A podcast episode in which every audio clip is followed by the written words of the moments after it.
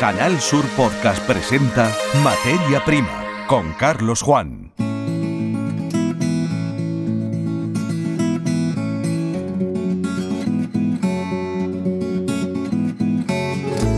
Bienvenidos a un nuevo episodio de la saga Materia Prima, el podcast de Canal Sur Radio y Televisión dedicado a la agricultura, la ganadería y la innovación en estas áreas y otras que se pueden considerar conexas. Desde hace semanas se están produciendo en las carreteras de Andalucía protestas en las que los tractores son los protagonistas. Estas concentraciones de vehículos y de personas se transforman en cortes en la circulación y atascos. En ocasiones hay desvíos y en otras no. En la semana en la que se graba este episodio se ha anunciado un completo calendario de protestas. Hemos asistido a la que ha dado protagonismo a la comarca de Los Vélez. Situada en el norte de la provincia de Almería, sus gentes tienen estrechos vínculos con el altiplano granaíno y con el de la región de Murcia. Es una zona con muchos elementos comunes, pero de alguna forma repartida entre tres provincias. Los cultivos arbóreos de secano, de forma muy destacada el almendro y la ganadería, son eh, productos que especialmente acaparan el protagonismo y que, como ocurre con otras prácticas de la agricultura y la ganadería, otras variedades, se ven afectadas por crisis diversas. Después de viajar hasta esta comarca, conoceremos de forma detallada al nuevo presidente del Colegio Andaluz de Ingenieros Agrícolas, Fernando Paniagua. Y también eh, tendremos una información detenida acerca de cómo va a estar representada la provincia de Córdoba en la Feria Salón Alimentaria que se celebrará en Barcelona del 18 al 21 de abril. Comenzamos. En Canal Sur Podcast, Materia Prima. La A92 Norte, a su paso por la localidad almeriense Vélez Blanco, fue el estacionamiento durante varias horas de decenas de tractores. Fue una más de las concentraciones convocadas por UPA, COAG y ASAJA. Como toda concentración, tuvo su argumentario, además de que en esta ocasión contó con los permisos requeridos por la autoridad competente. No obstante, y al haber eh, podido empotrarse la tractorada la, la redacción de este programa, hemos decidido dar voz a algunos de los agricultores, personas como José Plácido, procedente de la localidad granadina de Galera y venimos por el descontento generalizado que hay en el sector agrícola en estos momentos, particularmente en el altiplano granadino y aquí en la zona de los Vélez. Yo vengo de Granada, de la comarca de Huesca concretamente, y tenemos una serie de problemas, tanto el incremento de los costes de producción, la poca pluviometría que, que tenemos, la sequía abundante y luego también el descontento con las normas generalizadas de la PAC. Las cubiertas vegetales no se pueden seguir permitiendo o que nos quedamos con los almendros o nos, quedaremos, nos quedaremos con los cordones de hierba en el centro de las calles. Pero eso no se puede seguir permitiendo. El agricultor no va en contra de la cubierta verde, el agricultor va a favor de la cubierta verde. Pero siempre hay que dejarle cultivar en los términos que él necesite. Mejor que él conoce su terreno, no creo que lo conozca nadie. La ayuda asociada a los frutos de cáscara en la comarca de Huesca y en los Vélez tampoco nos la estamos percibiendo por un dato desde mi punto incorrecto, que es que en la comarca de Huesca aparece con una pluviometría de 400 litros anuales, perdón, de 400 metros cúbicos anuales, cuando yo creo que eso es, o tiene que haber algún error técnico, será alguna zona, es prácticamente imposible. Lo que sí le puedo asegurar es que en mi explotación, que está en el municipio de Galera, limítrofe con el municipio de Orce, no llegará ni a 200 litros anuales perdón, a 200 metros cúbicos anuales. Por otro lado, también eh, quiero recargar o quiero remarcar la situación que tenemos derivada de ese dato, que siempre ha habido flexibilidad de la comunidad autónoma de la, de la Consejería de Agricultura con el tema de los barbechos. Nosotros en esta zona tenemos que sembrar, tenemos que cultivar con año y vez en el tema cereal. ¿Por qué? Porque si a nosotros se nos obliga a que sembremos como en otra zona de España donde la pluviometría es mayor, pues tenemos que sembrar un 80% mínimo, cuando entonces no, estamos prácticamente renunciando a producir. Todos esos matices es lo que recargamos de la simplificación de la PAE, el cuaderno digital, que también sea voluntario, que no sea obligatorio, y también alguna ayuda a la sequía en, en situaciones en años como estos, porque llevamos prácticamente cuatro años que es que no llueve nada, y menos en esta zona. El relevo generacional sale en este debate improvisado con agricultores velezanos antes de arrancar sus tractores. ¿Qué le trae usted a unirse a la tractorada, Paqui? Porque como estamos no podemos seguir. No se puede, no se puede sostener. El campo no se puede sostener así. nos piden que sepamos de oficina igual que, de, igual que si manejar un tractor. Ahora me gustaría saber si el administrativo lo montaba en un tractor, sabría hacerlo como el que lo está haciendo todos los días. Eso por un lado. Y, y por otro lado es que no podemos mantener que entre productos del extranjero y que el nuestro no se pueda vender. Que no se pueda vender porque es que se vende bajo coste. Entonces, bajo coste, ¿quién trabaja? Tenemos que abandonar. Nosotros ya tenemos una edad, pero nuestros hijos van a abandonar. No se puede mantener.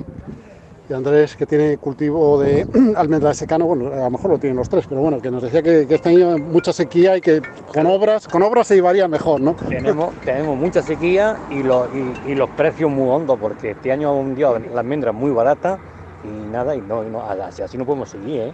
A ver si da esto un cambio, porque esto, si no, los agricultores para adelante no podemos ir. Y pues ya está. ¿Cómo está de ecológico? Porque aquí todo es ecológico. Sí, ¿Les piden aquí- más ecológico de lo que ya es? ¿o Sí, qué? sí. ayudan. Es que, es que no ayudan, ¿sabes? No, no ayuda ya siquiera, ¿sabes? Eh, Y estamos vendiendo el ecológico lo mismo que lo convencional. Y encima importando almendras de fuera. Y almendra y otro producto, vamos. ¿De dónde, de dónde viene esa almendra? ¿De California? Sí, sí, sobre todo. Debate en el que terciaba José Serrano. porque nuestra forma de vida es esto. Y no se puede tener una explotación agrícola o ganadera a pérdida. Y antes alguno de los periodistas me ha preguntado, digo, tú si tu sueldo estuviera pérdida estaría mucho tiempo, por ejemplo, en Canal Sur o en Antena 3, donde fuera. Y nosotros queremos que nuestra pl- explotación sea rentable. Y sea rentable de muchas maneras. Entre otras cosas, no puede ser que estemos a pérdida entre un 15 y un 20%. Eso no puede ser. Y el gobierno puede hacer algo, puede quitarnos algo de impuestos, puede subirnos la subvención del gasóleo, puede quitarnos también el, IVA de muchos alimentos. Porque hay que entender una cosa, el sector primario, aquí ahora mismo estamos la mayoría de agricultores. Casi todos nosotros y ustedes tienen familia que no son agricultores. Pero esa familia que vive en la urbe, si algún día bajan al supermercado y se lo encuentran las estanterías vacías, veremos a ver si eso no se acuerdan del sector primario. No se puede vivir sin el sector primario. Y es de primera necesidad. Y eso tenía que verlo la sociedad. Y nosotros, agricultores, estamos aquí pidiendo algo para nosotros, primero para vivir. Y segundo, porque la sociedad necesita que los alimentos que van al sector primario, pues a, los supermercados, los alimentos, pues que sean nuestros, que no tengamos que aguantar lo que viene de unos países terceros que no tienen la trazabilidad que tenemos nosotros, de que ha dicho por ahí alguien no sé quién de la ganadería. Pero bueno, si la ganadería también es lo que mantiene a la sociedad, si la ganadería no puede estar tampoco a pérdida, si ahora mismo es imposible que aquí está desa- desapareciendo la ganadería extensiva, Salvo giro no previsto en el momento de la grabación de este episodio, las tractoradas continuarán al menos durante lo que resta de mes de febrero. Escuchas Materia Prima. Canal Sur Podcast.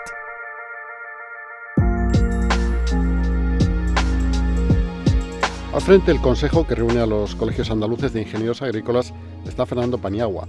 Asume la presidencia tras el proceso electoral vivido en esta institución. De los 4.000 miembros, 1.500 están vinculados con la provincia de Almería.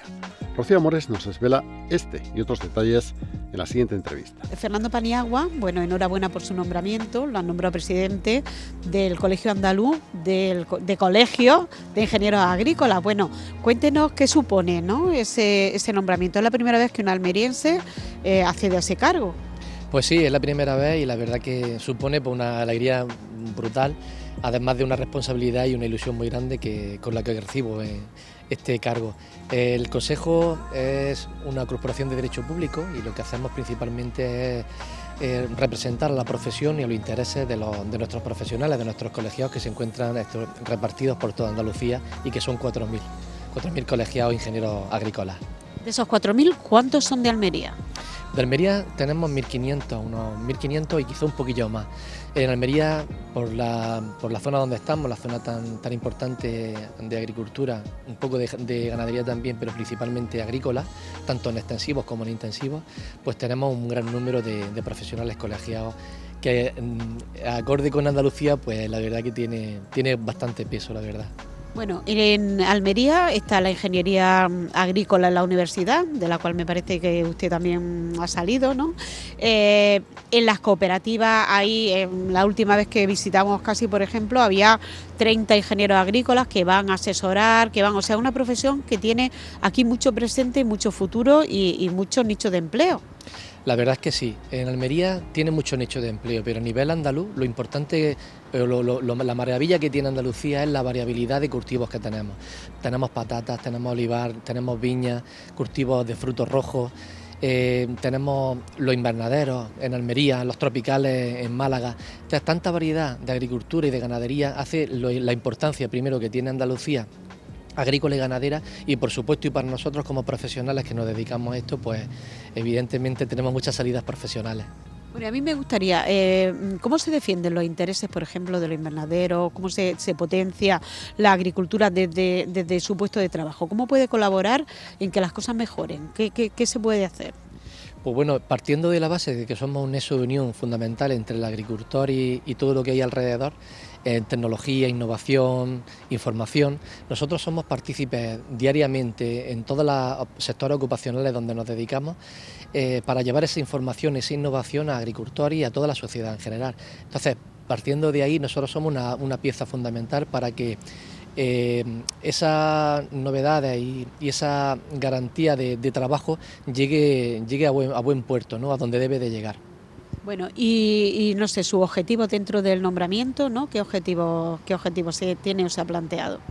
Bueno, los objetivos fundamentales es eh, representar a todos los profesionales a nivel de Andalucía que se encuentran eh, apoyados por su Consejo Andaluz y luego además mostrarles también valoración a su profesión y, ese apoyo y esa cercanía que muchas veces los órganos de gobierno pues no tienen tanto y quizá con esta etapa o en, mi etapa eh, espero y deseo que sea así, ¿no? que, tenga esa cercanía por parte del Consejo y que se encuentren siempre eh, representados, bien representados por su Consejo andaluz. ¿Qué necesitan los ingenieros técnicos agrícolas? Los ingenieros agrícolas necesitan fundamentalmente eh, mm, que sean valorados a través de la empresa, Rocío. O sea, necesitamos eh, estar valorados por las empresas, pero no solamente a nivel de Almería, a nivel autonómico en Andalucía, sino también a nivel de España, a nivel nacional. somos profesionales universitarios, somos profesionales con un código deontológico de, ética y profesional, eh, profesionales capaces de hacer informes técnicos, proyectos eh, agropecuarios, dirección de empresas, docencia, investigación, desarrollo, mucho y muchas atribuciones que tenemos por ley y por lo tanto como somos ingenieros, como somos ingenieros y tenemos tantas atribuciones, necesitamos también tener eh, ese valor que pueden tener otro tipo de ingenieros, otro tipo de profesión a la par que la nuestra. Bueno, y a mí me gustaría, eh, ¿cómo se sienten valorados en Almería, ¿no? con el trabajo que realizan ustedes, de que comentábamos la visita a los, a los invernaderos, seguir cómo se sigue el seguimiento de los cultivos? Eh, ¿Qué papel tienen aquí?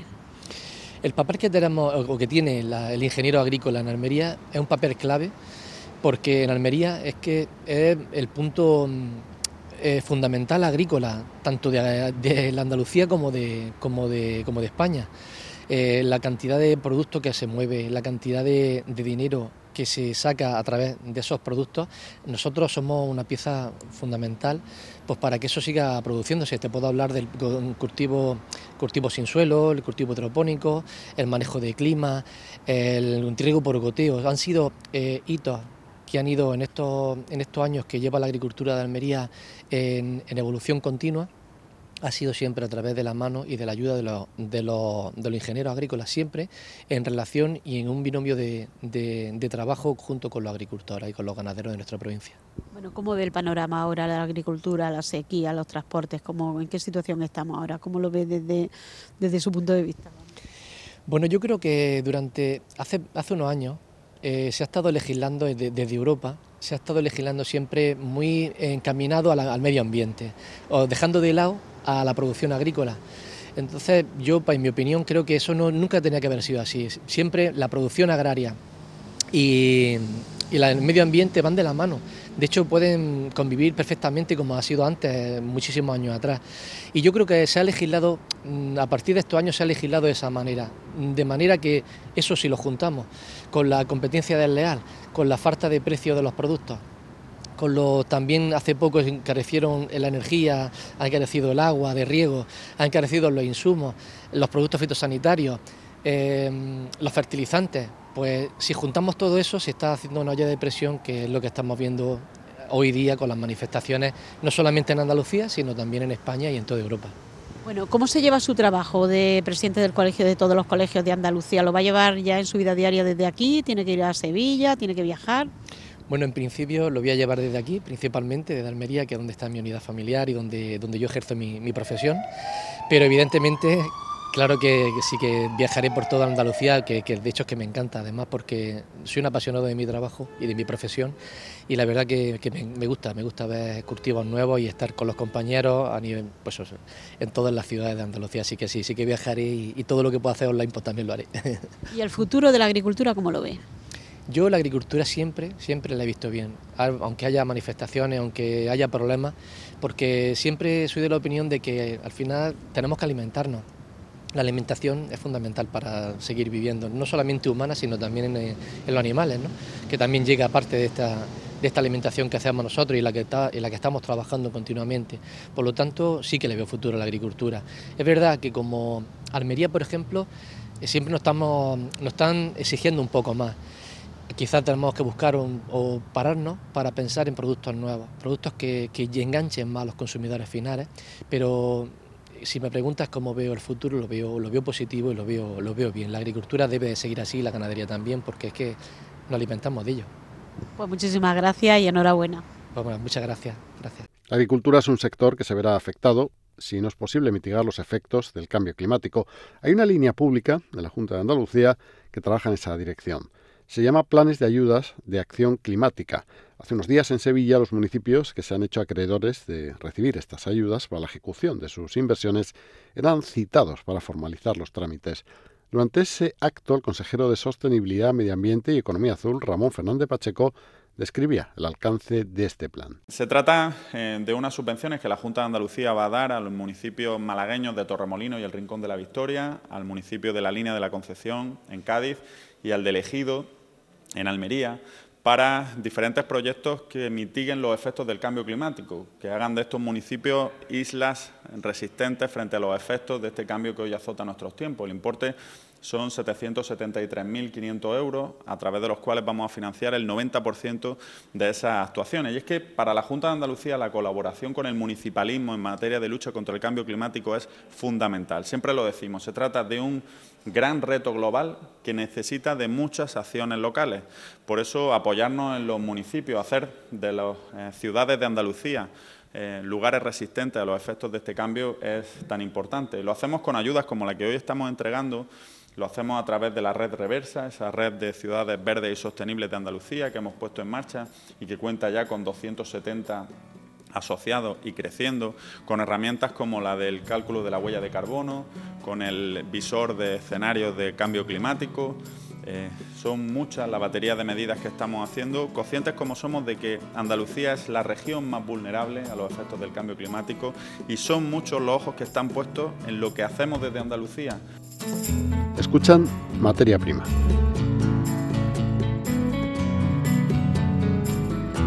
Tal y como ocurrirá con el resto de las provincias de Andalucía, Córdoba asistirá a la feria Salón Alimentaria, que se celebrará en Barcelona entre el 18 al 21 de marzo. El área de desarrollo económico de la Diputación de Córdoba ha presentado la apuesta que la institución realizará a través de IPRODECO, el Instituto de Promoción y Desarrollo, sumando esfuerzos a los que Andalucía realice mediante la configuración de un stand propio. Escuchamos a Félix Romero, delegado de Desarrollo Económico de la Diputación de Córdoba. Alimentaria es uno de los salones de alimentación y bebidas más importantes del mundo, que tenemos la posibilidad de celebrarlo aquí en nuestro país, ya que se ha consolidado, empezó en el año 1976 como la principal plataforma comercial y de negocio para la industria agroalimentaria internacionales. Año tras año hemos comprobado cómo ha ido creciendo, por lo tanto, nuestras empresas es importante que estén presentes en esta edición también de Alimentaria 2024.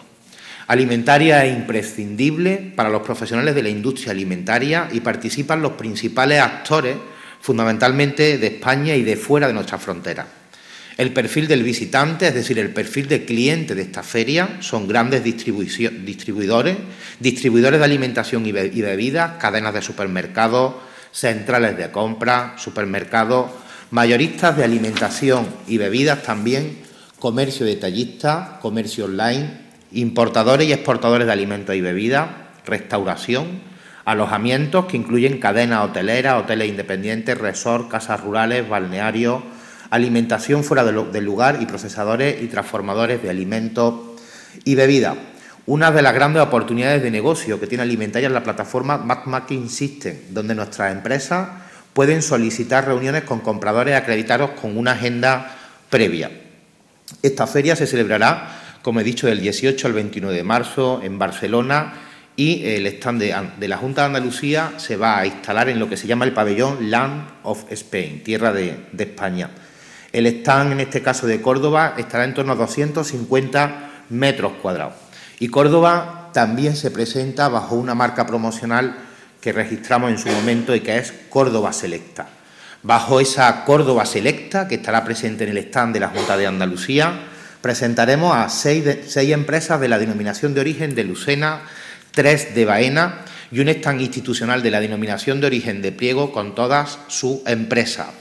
Además, no solamente tienen que participar empresas con denominaciones de origen, nos acompañan 16 empresas que están fuera de las denominaciones de origen.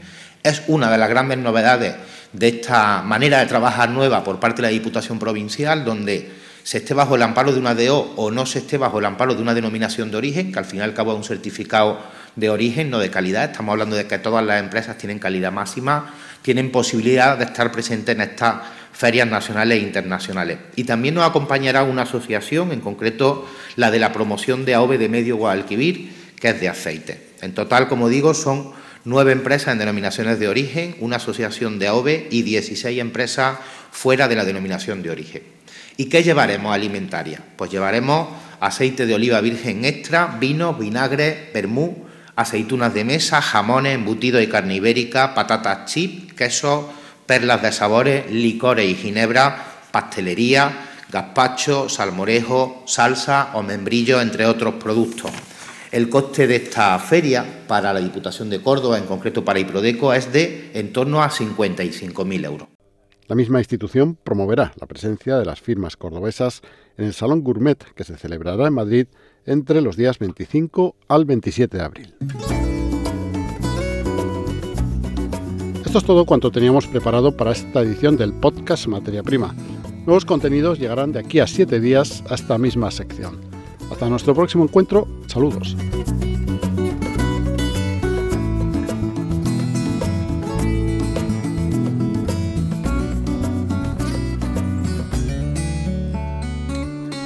En Canal Sur Podcast han escuchado Materia Prima con Carlos Juan.